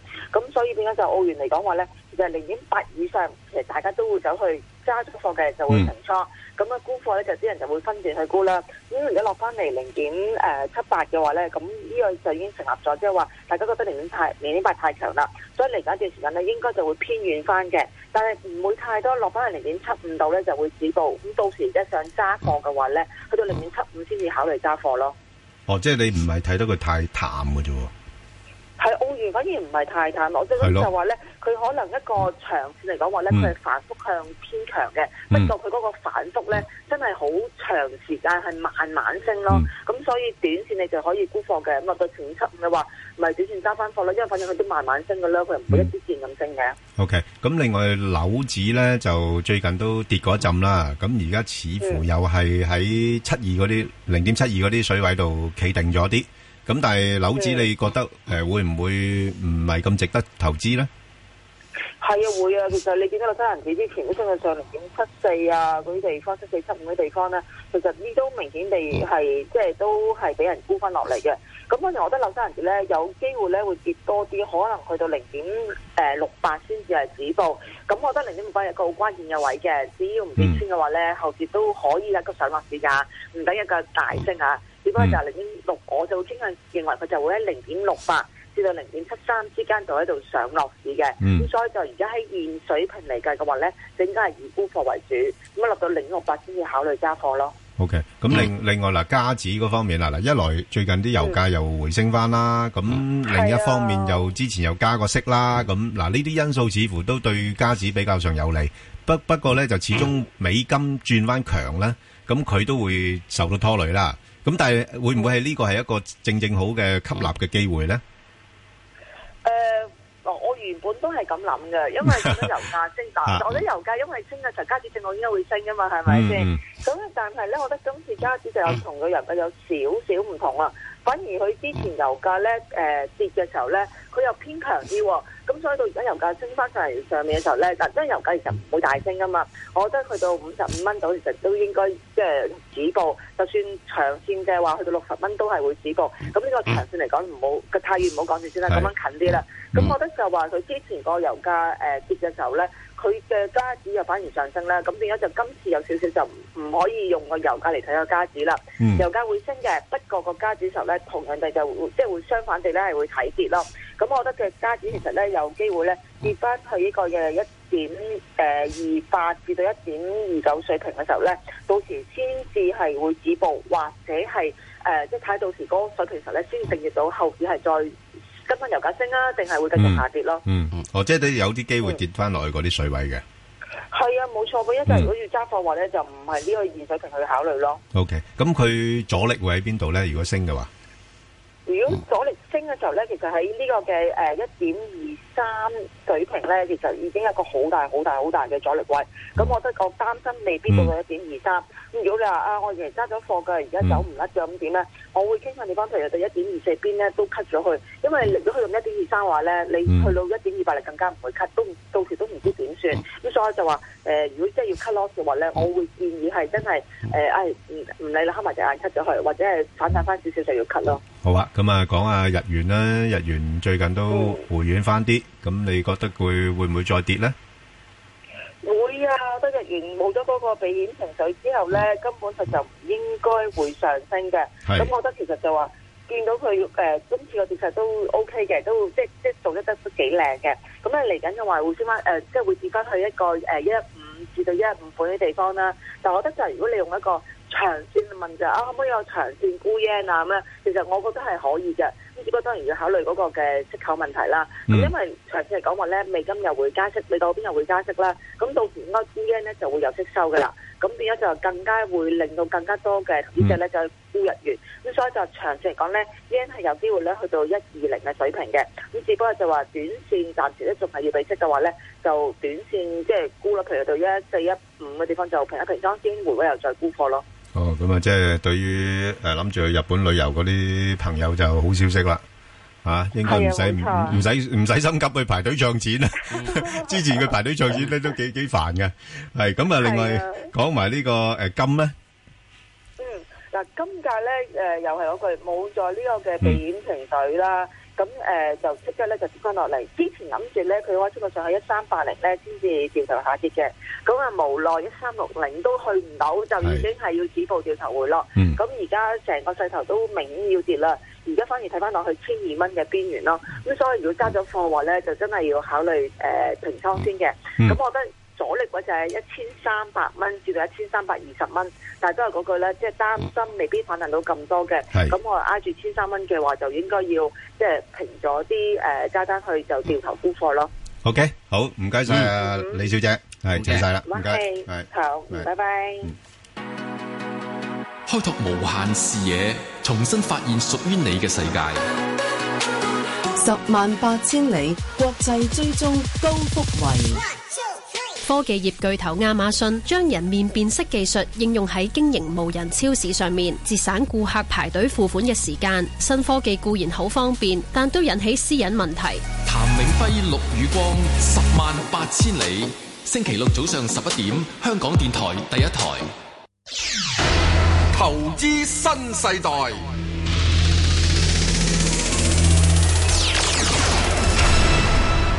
好啦，誒誒，我相信啊， 今日呢位嘉賓應該喺屋企啩， 因因為一日出邊啲雷啊暴，雷閃電啊啊雷閃電唔好周山走啊！咁啊嗱，我哋 請嚟一位好喜歡行山嘅老友記啦。咁啊，油城資產管理首席投資總監啦，陳炳強兄，喂，陳兄，係喂，相信你而家唔係喺大帽山頂啊，係嘛？係好安全喺屋企，安全啊！喂，今日冇行山 喎，點如果唔搞係我咧要？報警噶。喂，今日你冇山行，我點啊？不如行樓梯啦。係啊，都都可以，都可以。係啦，OK，咁 啊，嗱，今日就揾你嚟咧，專登講講啱啱特朗普啊，就提出咗嗰個税改啦，咁大家都高興嘅，啊，即係 交少啲税啊，嗰啲咁嘅嘢。咁啊，其實你點樣睇呢個税改嘅方案咧，對美國嘅經濟或者股市嗰個影響咧？當然啦，就係依家去誒話係稅改，佢仲要話係簡化同埋減少嗰個稅率啊嘛。咁啊，呢個表面上即係大家都好高興嘅。咁係啊呢件股票市場都誒一早啊反映呢樣嘢啦啊，佢未毫無蛛絲馬跡話點樣減之前呢，就個市已經升上去。嗯誒，啊佢哋着眼就睇翻啲企業嗰方面嘅，就唔係話完全即係睇普通人交稅嗰邊。嗯咁啊，直至誒呢啱啱過去幾日啦，咁啊開始公佈一啲誒少少嘅詳情出嚟咧，就嗯全部都未嘅咁樣。我覺得誒、呃就係、首先咧，佢係將嗰、個、呃、公司嘅稅啦，即係提議，譬如三十五 percent 跌到去二十 percent 咁啦。咁啊，對於企業肯定係好嘅。咁就誒，呃同、問題係睇下呢一類嘅企業多啲啦。咁我我相信係誒。呃大嘅企業會受惠多啲，原因咧佢喺上邊嘅高啲稅率嗰邊係俾得多啲咁樣，咁嗯啊而家減嘅時候就一定係受惠最多。誒、local 嗰啲即係誒到本地啲細啲企業咧，就相對上細。咁誒、呃另一方面仲有啲咩？在於佢誒嗰個誒、呃、將海外業嘅盈利回翻翻去嗰時嘅稅啊減少啊嘛。咁呢、點亦都又對誒、呃企業係有利嘅。咁咁但係誒呢點好多嘢都擺咗喺嗰個市裏邊嘅，咁究竟之後落出嚟嘅時候咧，有幾多嘅最更加好嘅影響未知咧？咁、就有一點就要留意嘅，就係、佢似乎提議咧，就將企業裏邊咧誒俾利息。誒、即係債嗰啲嘅利息嗰方面嘅扣減係有所限制，甚至免除，即係即係誒即係取消嘅。嗯，若然係咁咧，我心對個市，我哋投資市場有多少大啲嘅影響，就係話咧，以往佢哋啊派股息咧就要俾你要俾俾税，咁啊、呃反而啲誒、呃債嘅利息就唔可以扣税。咁依家債嘅利息唔唔可以扣税嘅話咧，咁呢方面嘅誘因係減少咗咧，咁啊、變咗啲企業可能會少啲借錢去買回購翻啲股票嘅。嗱、嗯呢啲咧就對嗰個以前一大個個股票嘅助力嗰方面呢方面咧，可能有所弱制都未定啊。阿阿阿陳玲啊，就誒呢個措施咧，似乎啲人又覺得佢會對啲中小型企業係有幫助喎。你見到近期咧嗰個誒即係誒大型指數咧就多數唔多喐噶，咁但係啲中型誒即係嗰啲小型指數咧就創咗新高喎。咁其實呢方面會唔會又即係提一個投資嘅方向咧？誒、如果你你你係講佢嗰個誒、呃利息嗰方面嘅扣減嗰邊啊？係啦，係啦，係啦，即係即係講呢個成整體呢個税改咧，對於嗰個小型股啊，即係嗱，即係之之前大家都買就買啲大大隻嗰啲啦，係嗯咪？係啦係啦咁但係近期咧就比較跑得快啲嘅咧，反而係啲小型股嗰啲喎。誒、小型股做得好啲嗯咧，我覺得有可能係一個即係板塊輪動。之前我哋講得啱啦，啊大嘅企業嗰啲升咗一大排啦嘛。嗯咁最近咧，嗱尤其係九月份依家啲季結咧，誒啲基金啊等等可能咧亦都換一換少少嘅換馬嘅。嗯係啦咁係你啦見到有短時間嗰個嗯科技股都有啲壓力啦。嗯咁就係尋日開始亦都有做翻好啲啦。我覺得呢個可能短暫短暫嘅時間未必完全關於個稅改問題。係係但係税改變咧，就我反而覺得咧係誒，依、家慢慢多人研究佢佢全部嗰個真正個影響係如何啊嘅，又覺得有兩樣嘢咧，有多人提出嚟。第一就頭先所講咧，可能大企業誒、呃得到個好處，未必係一定少過，甚至可能多過本土企業。第二咧，在於咧誒得得即係減減誒個税個額最多嘅咧，可能係啲最貴最有錢嘅人。嗯咁啊，反而中產係得益咧就有，不過唔係咁多咯。咁變咗仲仲且仲有另一樣嘢，可能我哋擔心影響個市咧，在於依家啲誒嗰個將一啲誒嗰個州啊同埋誒誒本土嘅稅可以扣，即係俾咗之後可以扣嗯個聯邦稅嗰樣嘢咧。可能啊取消咗，如果取消咗咧，對影響最大咩咧？就係、啲有錢或者俾得最多稅嘅州係影響，譬如紐約州啊、嗯加州咁樣。嗱，佢哋可能就係反對呢、個呢呢呢個議案嗯嘅。咁誒，依家你知依家誒嗰個誒 Republicans 嗰邊咧嚇，嗯誒個共和黨咧係佔輕微嘅大多數嘅啫嘛。嗯咁啊，如果多一兩三個嘅嘅嘅參議員啊等等反對嘅話咧，行咗過去嗰邊誒反對嘅陣營嘅話咧，咁佢又行過唔到嘅喎。醫改咪就係咁咯，係啦，依個依家可能褪到出年年初嗯係啦，都就整係咁嘅情係啦況吓。咁啊，佢有咁嘅困擾嘅話，就算你個我當佢嗰個稅改係幾好都好啦，咁遇到啲咁嘅困難嘅話咧，咁個市都要預翻嘅，咁變咗咧就唔係話啊見到個稅改嗯誒、呃好咧，就馬上影響個市好，更何況之前已經預咗好多噶啦嘛。係。咁所以咧，我覺得即係潛咗一啲暗湧喺度咧，可能都成為一個個市嘅波動，甚至可能調整嘅機會嗯同埋都有小型股指數即係變咗多咗咧，會係點咧？因為你相對地比較大型股，人哋唔會買你啊，抌你啊。系咁啊，抌你嘅時鐘，咁樣你咪變咗就即係小型股指數冇人，冇之前嚇因為冇人買嘛，冇係啦人買嘛，咁咪唔使抌佢啊嘛，咁用我啲錢咪轉翻佢。因為其實你講得好啱嘅，就係嗯好多嘅而家即係誒有人計個數啦，誒呢個即係計下啦，我都唔記得好多，就係話呢個嘅係誒呢個誒美股嘅上升，其實差唔多有兩成到嘅因素啊，嗯係因為啲公司咧發債就 buy back 啲股票係啊嘛啦。嗯咁如果你而家税係即係你嘅利息唔準係扣税嘅話咧，咁嗯我就未必需要係發行咁多債去 buy back 股票。係咁你啊咪變咗唔需要扣回股票嘅話，咁嗰個咁嘅誒嘢咪變咗差咗咯。嗯咁所以變咗係啊個需求少咗啦需求少咗啦。咁你變咗你嗰個指數咧會差咗嘅。咁啊，即係我自己覺得有樣嘢就係話，嗯嗯嚟嚟去一樣嘢。呢個咁嘅税改嗱，第一件事啊，我唔覺得佢容易通過，我唔覺得佢容易通過。係係就係剛才你講嘅話，咁有啲嗰啲咁嘅州郡嘅嘢，你而家將 local tax 同埋嗰嗰個誒 federal tax 呢依個唔可以扣減嘅話，即是嗰班中產俾多税噶嘛。喂，但係而家共共和黨已經俾人嘅感覺好似好唔團結咁嘅咯喎，石 Sir。咁即係而家你唔 團結啦，唔關我事啊！我而家最緊要 我個屁股坐得穩啊啊嘛，我個我最緊要我嘅屁股坐得穩啊嘛。為偉大局着想我唔係為偉大局長啊，我係係我啊我我喂為我效為忠黨我我係我。喂，你唔係效忠黨㗎你？喂，美國佬唔同你講黨噶，美國佬冇黨性噶，冇黨性啊美國佬有正性噶咋。 OK，OK 我屁股坐喺度咧，就呢個係正確啊，永遠正確啦。哦，咁啊真係。個口啊講嘅，個屁股啊行動嘅。係咁係即咪係啊即係又話，即係唔係咁容易通過個喎。屁股要要係啊要喐嘅話，你喐咗個屁股，即使我冇係冇得係做議員啦係係，我冇得做議員嘅時候，我仲點可以為你即係反對任何樣嘢啊？係啊，呢個關鍵嘅。呢個最重要啊嘛！我只要想咁咁辛苦坐喺呢一個位，係真係都好難。係坐得不易，係坐得不易。我同你都坐得不易。唔係，我哋坐得好 嚴。嗱，我哋仲係呢個，我仲係三分鐘，我哋起身㗎啦。 係啊，我哋三分鐘起身㗎啦，唔會坐得太耐啊！我哋嗱，而家我只係問一樣 嘢，你咁做完晒之後嘅時鐘，你總共咧佢係減税，係啊大上係波 part figure 啦係嚇，啊大嘅啫啊，就減咗五點八萬億啊嘛，收翻嚟咧收翻唔知三點二萬億喎，咁仲係爭喂兩萬幾億嗰條數，佢佢有冇諗過會要填嗰個氹嘅咧？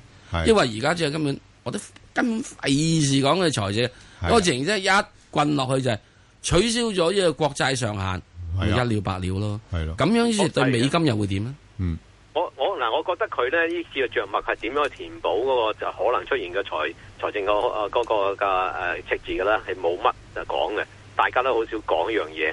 咁佢當然個賣點啊，在於話啊我減咗稅之後就刺激經濟，跟住個稅收增加呢個老調啦。嗯咁啊，亦都唔一定係舊係今年會誒下一年出現嘅，可能過幾年之後嘅事唔情係呢啦啲。一定係講緊十年之後出現嘅。係咯，係啦，嚇咁啊嗱，不過咁佢依家字咧就話咧，對於個美國嗰、個誒、呃、債項嗰方面咧，就見怪不怪噶啦，咁啊預咗又會增加，咁啊其他國家一早就誒、哎，我就可能啲貨幣嗰啲嘢就跌到唔使恨啦，因為覺得你個個國債上限一筆一路咁升啊嘛，但美國方面咧就市場依家冇大反應嘅，誒、呃。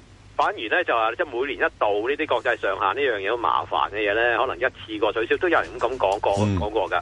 我覺得特朗普咧係即係有心想咁做法嘅，係誒不過就睇翻個政治嘅情況咧，係咪容許佢咁做咧？嗯啊，咁個方向應該不變嘅都係咁嘅啦。嗯，喂，陳兄啊，不過另外一個因素咧就係話嗱，你始終減税咧屬於一個擴擴張性嘅財政政策啦係啊係啊。咁你見到近期咧聯儲咧比較上鷹派少少啦，會唔會就意味住日後咧美國貨幣政策會偏向稍為係緊一啲咧？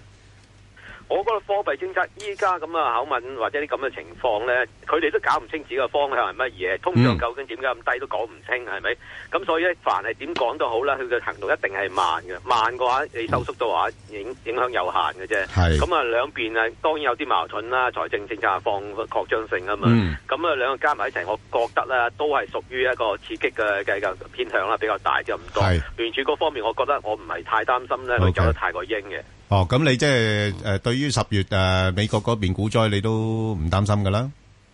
誒、呃就算唔唔係股災，你都要諗下佢可能會出現調整啊嘛。咁但係係實誒，即係即係我再睇咧，咧就係話現時美股咧，即係係即係拉得緊咗啲咁多啦。咁、嗯你求其一少啲真係好新嘅好好消息嘅話咧，都有機會出現啲調整啊嘛。咁啊，呢唔係話佢差，而係話即係以前預得太好啦。咁咁呢個風險其實唔可以唔預啊。因為根本係由呢個舊年十一月佢當選咗之後，佢已經話減税減税，係呢個市已經炒上嚟啊啦嘛。係咯，有消息嚟㗎啦嘛，係咯你冇新嘢點得咧？嗯啊係。啊咁不過我諗最緊要美金唔好轉強咯，咁對我哋港股影響就冇咁大啦。你睇下債息升唔升啦？係啦，冇錯啦，呢啲因素要留意啊。係咪啊？好。